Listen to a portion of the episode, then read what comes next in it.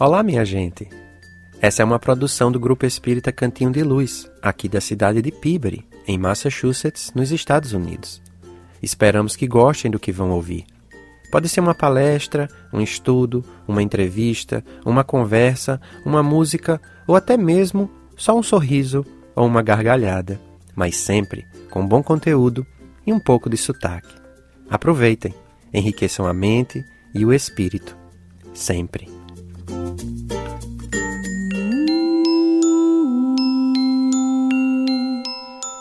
É hora de conversar. Um diálogo nos espera. Venha, junte-se a nós. É um bate-papo de filho para pai.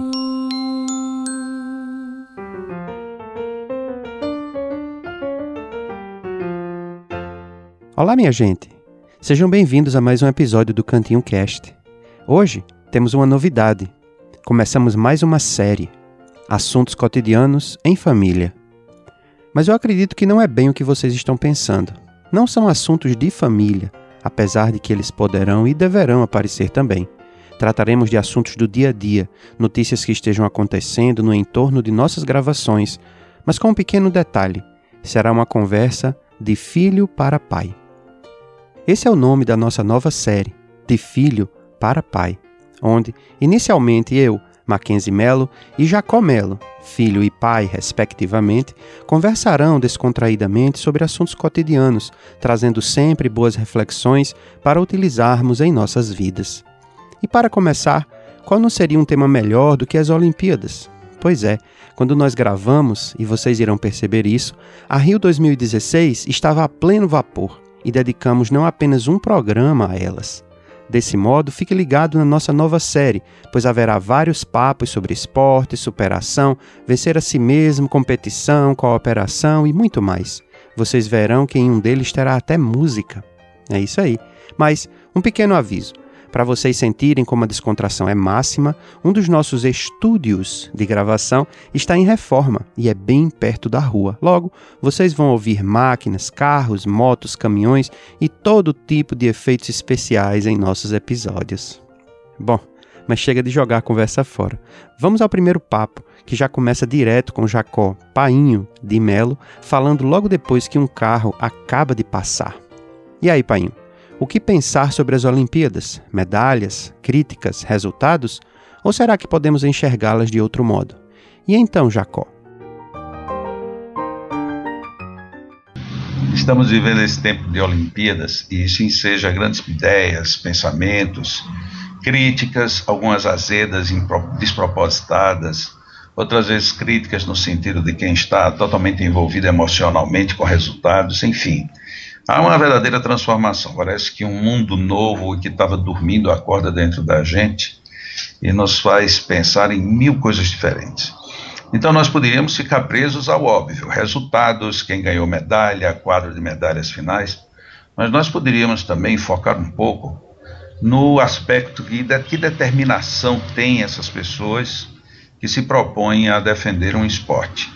Eu estava pensando, porque é muito comum nós olharmos para as igrejas de uma forma geral, e algumas conseguem motivar públicos e lotam. Outras têm tudo de bom, tudo certo, está tudo no lugar, mas parece que o público não, não se movimenta, não absorve a ideia.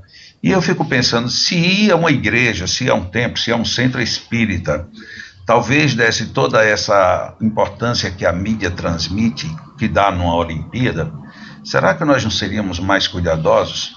Por que, que eu estou trazendo dessa forma?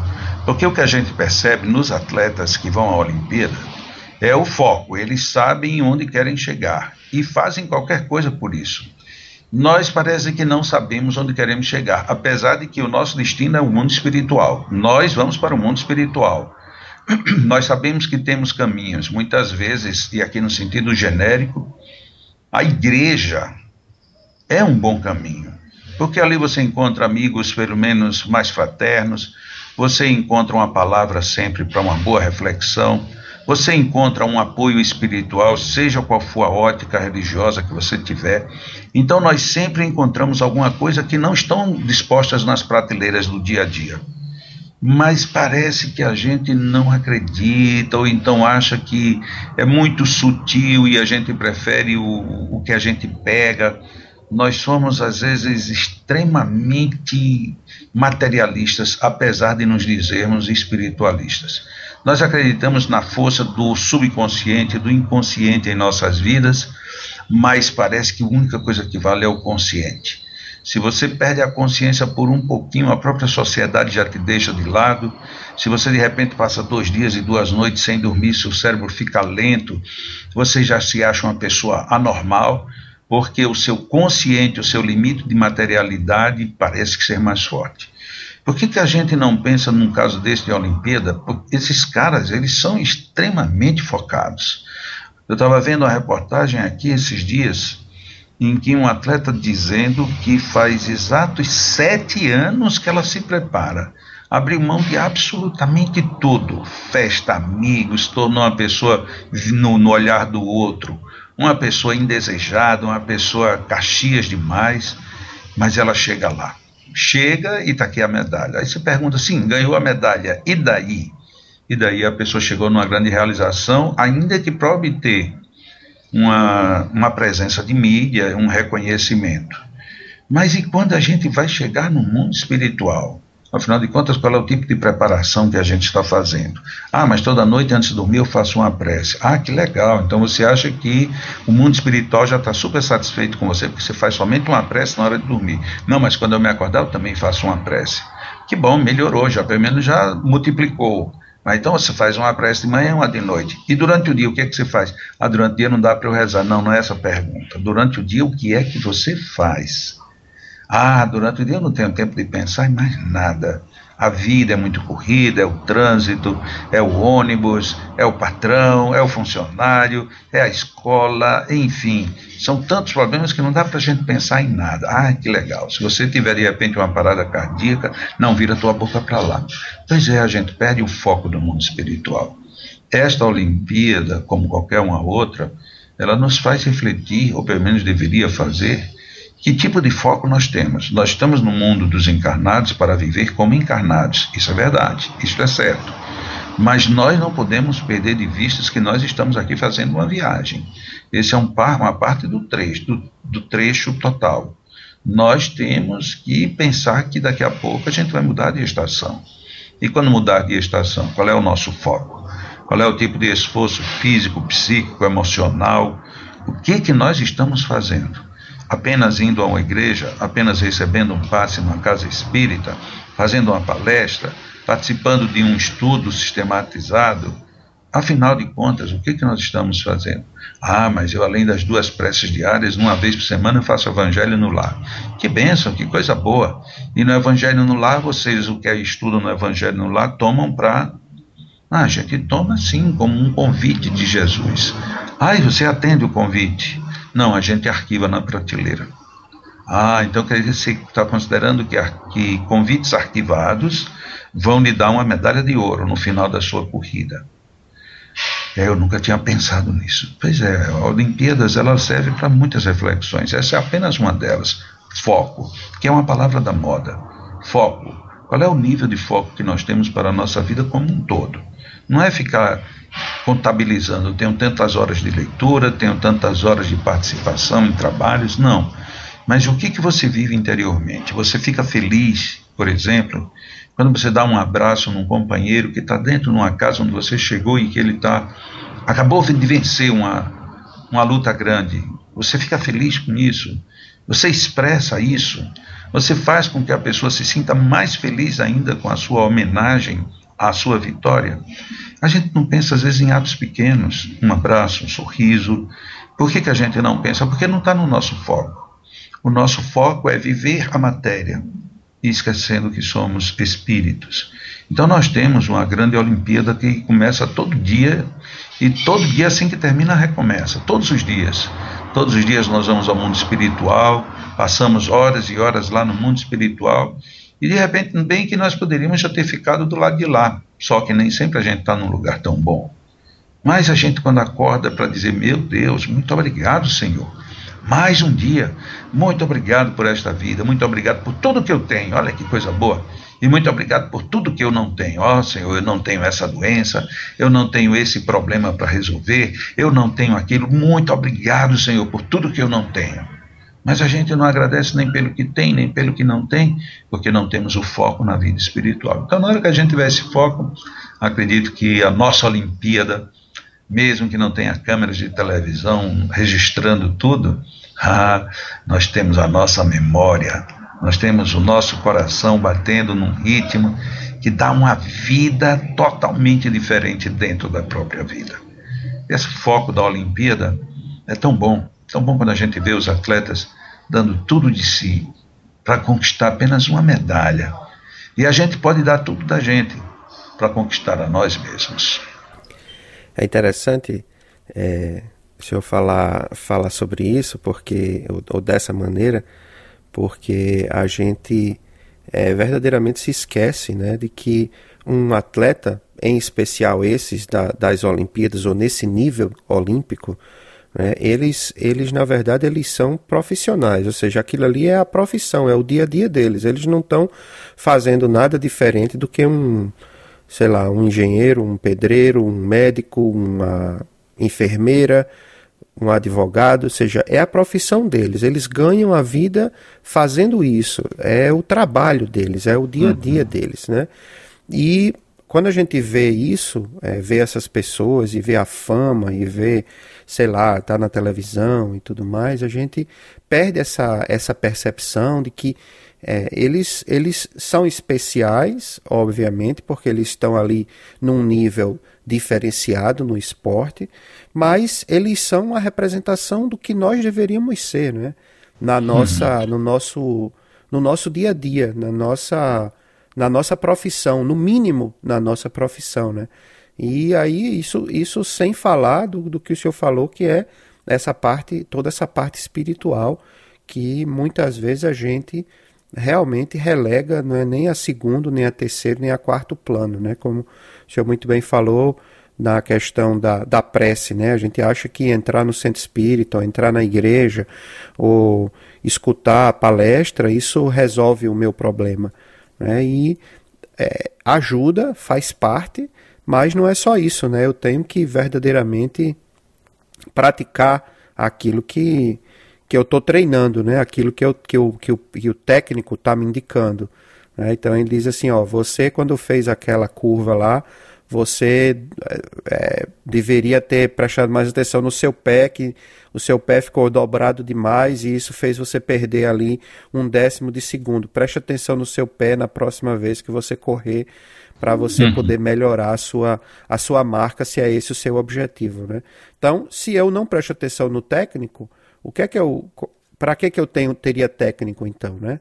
Então a, é, é, é, interessante a gente perceber que palestra, que é, esse nosso programa aqui, o Cantinho Cast, é, ir ao centro espírita, ele é são são como hoje em dia, né, as terminologias modernas de 2016, né, não, não tenho técnico, eu tenho um coach, né, hoje em dia eu tenho um coach, eu não tenho um técnico mais, então é interessante que que nós perdemos essa, essa referência. Parece que é, esses técnicos ou essas mensagens, essas palestras, elas são, sei lá, acessórias. Elas, tipo, tem que estar tá ali, porque se não tiver ali, é, tá faltando alguma coisa. Mas não é a falta pelo aprendizado, mas sim a falta daquela coisa que, ah, eu não tenho é, a minha caneta de estimação.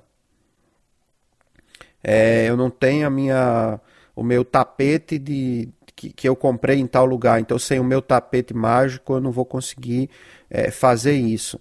Né? E uma palestra, uma participação no centro espírita, como um técnico, ele não é só uma pessoa, um, uma mensagem de estimação, é algo que deveria fazer com que nós realmente refletíssemos sobre, sobre esse assunto. Né?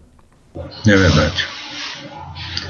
O, esse, essa colocação né, de que eles são profissionais que também, também faz parte do contexto. Né? Eles são profissionais, mas que profissionais? E aí a gente poderia tomar as Olimpíadas nesse ângulo bem fechado. Que tipo de profissional você é? Que profissional você tem sido? E que tipo de profissional você vai querer ser? E afinal de contas, você está fazendo a profissão certa? Você tem coragem de encarar isto? E se você encara isto, que decisão você toma? porque essas pessoas todas elas tiveram que decidir. Muitas delas abriram aquilo que a gente chama abriram o direito de viver para chegar no melhor de si mesmo. É muito glamouroso a gente ver um grande atleta, seja de que área for, e ele na, no auge. É glamouroso, todo mundo quer, todo mundo quer chegar perto, é, e por aí afora. E todo mundo gostaria de sê-lo. O difícil é, e você faz o que para ser? Lembro-me sempre dessa história. Um grande pianista, de quem eu não recordo o nome, ele fez uma apresentação tão comovente que, ao final, algumas pessoas choraram emocionadas pelo, pelo toque. Desculpa, não era nem não era pianista, era um violinista. E o violino dele parece que tirava lágrimas dos olhos, com as fibras que mexia dentro do coração e por aí fora. Quando terminou, um pessoal foi cumprimentá-lo e uma senhora que entra na coxia disse para ele assim: Olha, o senhor tocou tão bem que eu confesso que eu daria minha vida para tocar como o senhor. E ele disse: É, eu dei a minha. Esse é o detalhe. Do que, pelo que na vida nós damos a vida? Ah, você quer ser um grande profissional, você não vai para Olimpíadas. Muito bem, mas você está numa Olimpíada. Só que não de quatro em quatro anos, você está numa Olimpíada de dia a dia. E essa é a maior de todas, porque você tem que vencer todos os dias. E o que, que você faz para isso? Você deixa tudo de lado ou você se concentra? Você quer ser um profissional ou quer ser o profissional? O que, que nós esperamos de nós? Porque é muito fácil esperar dos outros. Mas o que, que você espera de você? O que, que eu espero de mim mesmo? Até onde eu acho que eu posso? Até onde eu duvido e quando eu duvido, o que, que eu faço para eliminar a dúvida? Então, são questões que somos convidados a pensar, a refletir. Afinal de contas, a vida é nossa. Se você não tiver sucesso, agora não é mais ter ou não ter medalha, é você quem vai pagar a conta. E já que você vai pagar a conta, então aproveite. Então aproveite, faça o melhor que você puder, viva o melhor que você puder, desde que entenda bem o que é isso. Porque tem gente que você diz viva o melhor que você puder, a pessoa acha que é estragar a vida. Viva o melhor que você puder, viver focado nesse grande objetivo de você ser o que você quer ser ou ser o que espera que os outros sejam. É interessante que enquanto o senhor estava estava falando aí, estava pensando, né? O senhor falou na, na, na, competição, em ser melhor e tal, e indo para o esporte, né? Aqui a gente está gravando imediatamente no dia no dia subsequente ao Brasil ter ganho a sua primeira medalha na Olimpíada, medalha de ouro na Olimpíada, né? A medalha no judô. E eu me lembro de um, de um tem um amigo, um amigo muito querido é, de escola que ele faz judô e ele é, sempre sempre trabalhou muito no judô e, e, gosta demais, e ele posta algumas coisas às vezes sobre o judô. E essa postagem dele, uma vez, algum tempo atrás, me, me marcou e porque é de um dos mestres de um dos mestres judocas que, que é, é bem muito considerado no Brasil e não só no Brasil no mundo também eu não me lembro o nome dele agora mas ele diz uma coisa que a gente já sabe que em espiritismo a gente até fala com é, em outras palavras mas fala com uma certa frequência que é, é quando o, o, mestre diz assim: se você tem que você tem que aprender a competir para ganhar sempre, mas não é para ganhar do outro, é para ganhar de si mesmo, para ser melhor a cada dia, melhor do que você mesmo foi ontem. E e é interessante a gente parar para pensar e para refletir que muitos dos grandes campeões, se não os maiores campeões, é, não são aqueles que demonstram apenas a competitividade com os outros. Né? São aqueles que demonstram a, a, necessidade de ganhar, mas de ser melhor do que, eles já, do que eles são.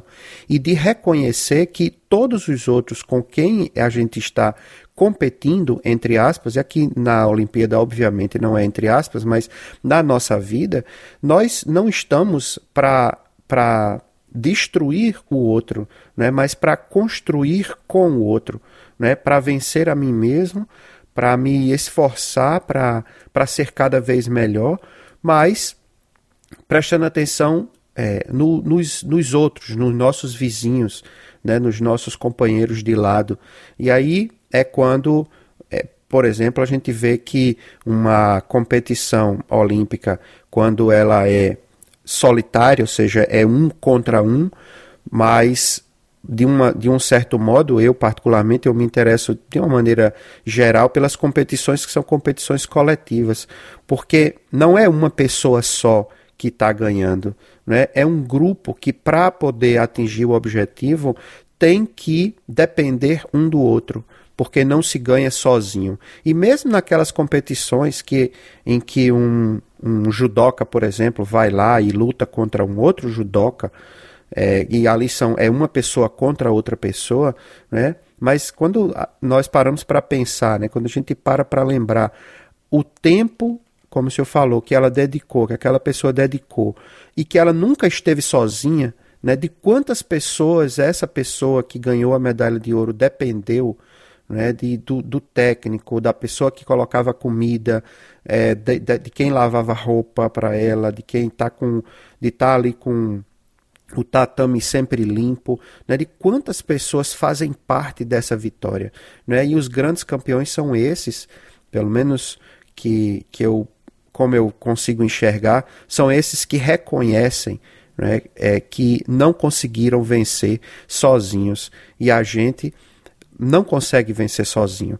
Né? Nós precisamos, é, somos inter, interdependentes uns dos outros nas competições lá fora, mas também na competição íntima, né? na competição comigo mesmo, na, na lembrança do técnico, no foco, como o senhor falou, né? de, de ter alguém sempre apontando o caminho. E aí, trazendo para a nossa vida espiritual, a gente vê né, quando, quando Jesus é, faz o que faz, mas para fazer o que ele fez, ele não decidiu sair sozinho e fazer sozinho. Né? Chama todos aqueles que querem acompanhar. Não força ninguém. Né? Ele simplesmente convida e diz assim: ó, estamos aqui juntos, nós vamos precisar trabalhar juntos. Agora, vem quem quer, né? eu não vou forçar ninguém a vir. Né? Vem e segue-me. Mas se você não quiser também, o caminho é seu. Você, você pode escolher, você decide, decide como fazer e o que fazer, né? Uhum. É verdade. É um assunto que abre espaço para muitas reflexões, como na realidade quase tudo na vida. Se a gente parar para pensar, tem, tem espaços para ideias para a gente melhorar, porque isso, isso, isso faz parte da grandiosidade da vida. Nós estamos aqui reencarnados para progredir. Não importa como. Caminhos existem à vontade. Agora, bem se vê que se tem muitos caminhos e você pode progredir por qualquer um deles, o que, que faz diferente? É você ter perseverança, ter uma boa meta, você ter uma decisão de onde você está e onde você quer chegar. Então, aí é onde entra todo esse contexto que nós conversamos. Tenha uma boa meta, saiba o que você quer. Ah, mas eu quero ser protestante. Não tem nenhum problema, você chega lá do mesmo jeito. Bom, mas eu sou espírita, eu queria ir pelo caminho espírita, mas lá na minha casa as coisas são meio complicadas. Bom, as coisas da sua casa são complicadas. E você, faz parte da complicação ou da solução? Essa, inclusive, foi uma situação que eu vivi muito na minha na minha juventude, tinha um companheiro nosso de trabalho que ele usava muito essa expressão, só que ele usava de uma forma agressiva. Mas ele estava certo. Ele, alguém chegava para ele para dizer: olha, é, teve um problema. Ele disse: mas você vem trazer o problema ou você vem trazer a solução? Eu não quero gente que faz parte do problema, eu quero gente que faz parte da solução. Isso às vezes me incomodava, porque, como ele dizia agredindo, e a pessoa ficava retraída. Mas ele estava certo. Na vida a gente está muito querendo destacar problemas, quando na realidade nós deveríamos estar buscando as soluções. As soluções para minha vida pessoal, as soluções para a vida pessoal, a vida social que, em que eu estou metido, e assim sucessivamente, psicologicamente, emocionalmente, espiritualmente, por que não dizer, nós precisamos disso. Se estamos reencarnados para progredir, não tem jeito, a gente tem que ter um objetivo um tanto quanto olímpico. Eu vou chegar lá e quero chegar na linha de frente. Não que chegar por último seja ruim, seja totalmente desprezível. A gente tem exemplo na própria Olimpíada de pessoas que se tornaram famosas porque chegaram por último. Aquela corredora lá que chegou toda torta, um nadador na última Olimpíada que a, a, a prova já tinha acabado, fazia meia hora e ele ainda estava nadando na piscina mas estavam lá o espírito olímpico nesse sentido de eu tenho um objetivo e vou chegar lá, isso é fundamental. E a nossa vida, se a gente tem consciência, como espíritas principalmente, tenho consciência de que eu estou aqui para progredir, mergulhe fundo, dê suas braçadas, suas pernadas, gaste seu tempo, mas utilizando da melhor maneira possível. É o que acredito que dá para a gente, nesse primeiro momento, pensar a respeito de Olimpíadas. É verdade, é verdade. Eu me lembro sempre também, é, e, e, aqui eu vou fazer pela primeira vez o que eu pensei milhões de vezes em como fazer, e, mas é, é difícil de, de não fazer. É, porque ah, você já sabe que eu já falei aí no começo que a gente está conversando aqui de, de filho para pai ou de pai para filho. Então é difícil de chamar de chamar seu pai de uma outra forma como você chamou a vida inteira. Eu chamo ele de pai já faz 42 anos, eu acho. então é difícil de, de chamar ele de Jacob Melo, ou Jacó Melo, ou, ou Jacó. Então, às vezes, quando eu estou apresentando ele em algum lugar, eu, eu falo que o nome dele é Jacó Painho de Melo, porque é como, é como eu, eu sempre o chamei. Então, é, eu me lembro muitas vezes assistindo palestras do senhor, e bem mais novo, e o senhor utilizando exemplos de Olimpíadas, exatamente nessa mesma época que a gente está, provavelmente, é, para fazer com que a gente refletisse sobre, sobre a vida de uma maneira geral. Né? E eu me lembro, eu me lembro de um exemplo que que eu até cito de vez em quando, exatamente por ter escutado em uma de suas palestras, que são dois exemplos que aconteceram numa mesma Olimpíada alguns anos atrás, que um foi do maior saltador de é, com vara de todos os tempos, né, o Sergei Bubka, e o outro era o, acho que o Rogério Romero, se eu não me engano, que foi um é um judoca, né, e ele ganhou uhum. ali uma, uma medalha de ouro também. E a, e a diferença entre os dois, né, que o Bubka fazia era o melhor de todo em todos os tempos, ninguém jamais tinha chegado nem perto dele, mas ele pareceu ir com tanta é, ser tanto tão senhor de si naquele momento na Olimpíada e reclamando e, e falando que isso que estava errado, que aquilo estava errado e acabou sendo desqualificado, não conseguiu nem é, pular uma uma uma vara sequer, né? Ele não conseguiu nem, nem, nem qualificar para seguir adiante na competição.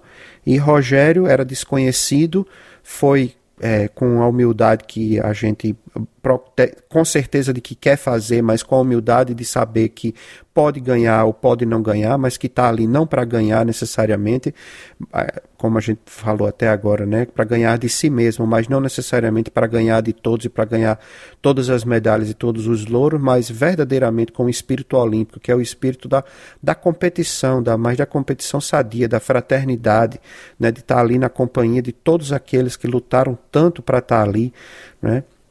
E ele ganha a medalha de ouro com o com o golpe mais simples que o judô poderia dar, porque o, o outro competidor não estava esperando que alguém fosse utilizar um golpe tão, tão básico. E ele utiliza o golpe muito simples e acaba vencendo ali rapidamente a luta e ganha a sua primeira medalha e ganha a medalha de ouro ali na Olimpíada, né? Então, uhum. é, essa, essas reflexões que, que elas, elas são muito poderosas mesmo, né? E, e, e mostram o quanto a gente, é, o, como nós encaramos a, os desafios da vida, como isso pode mudar o modo como, como é o, o, o que a gente recebe de volta da vida, né? Ou como a gente consegue caminhar na vida, né? É verdade, Mackenzie. É, e eu me lembrei na hora que você foi falando, aí eu me lembrei que eu realmente já nem me lembrava mais desses dois casos, né? E que fantástico é a vida. É, porque aí era, esse era um terceiro aspecto, né? A gente tem que saber o que é que busca, mas a gente não pode estar fechado, como aconteceu com o Búbica, né? Ele se fechou tanto, achou que era o máximo, ele teria a oportunidade de fazer uma primeira tentativa mais baixa e disse, não, não, esse daí é muito baixo para eu ir, não vou. foi para um segundo, disse também não vou. E deixou os outros competidores competindo. E ele disse: Eu só vou entrar quando estiver em tal altura. E quando ele foi e achou ruim, porque estavam batendo palmas, que estavam gritando, perdeu o foco. No que ele perdeu o foco, errou o primeiro salto, ele revolta-se consigo mesmo, como quem diz, que absurdo, eu não consegui, aí já perdeu o foco, aí não conseguiu, não conseguiu classificação, e foi uma das grandes decepções daquela Olimpíadas, foi o Búbica não ter sequer chegado a pontuar nada. É alguma coisa que também acontece com a nossa vida. O foco ele não pode ser de tal maneira que a gente também perca a visibilidade do que está ao nosso lado. Né? Nós temos um mundo inteiro junto e é preciso viver esse mundo. Agora, o que eu quero, eu também tenho que ter por meta e nada de orgulho, nada de vaidade, sim de vitórias, de alcances. É interessante. Bom, a gente, como o senhor falou, né, a gente podia ficar, podia falar muito mais, mais, mais coisa, porque tem, muito, tem muitos outros aspectos, mas para acho que para essa, para essa nossa primeira conversa, de repente até como a, as Olimpíadas ainda seguem por uns, por uns dias aí, de repente a gente até tem aí alguns outros exemplos que, que a gente possa utilizar numa, numa próxima conversa.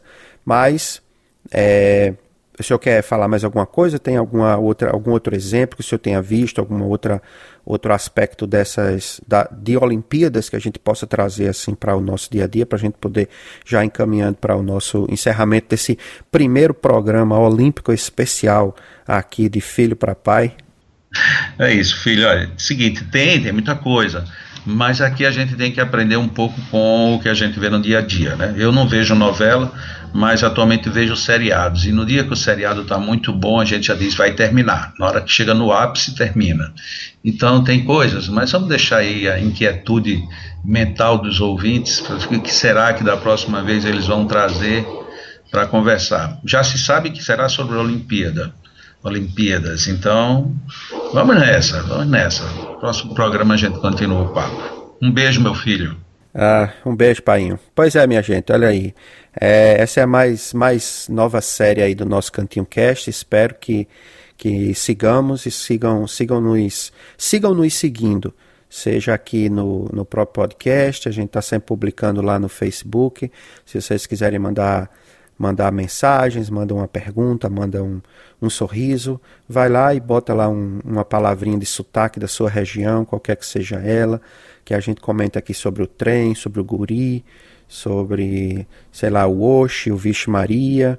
Nós vamos, vamos seguindo, caminhando pela, caminhando pela vida, lutando para vencermos a nós mesmos. Nos ouvimos e nos vemos em breve. Valeu, garoto. Um abraço. Tá bom, pai. Um beijo. Sabes.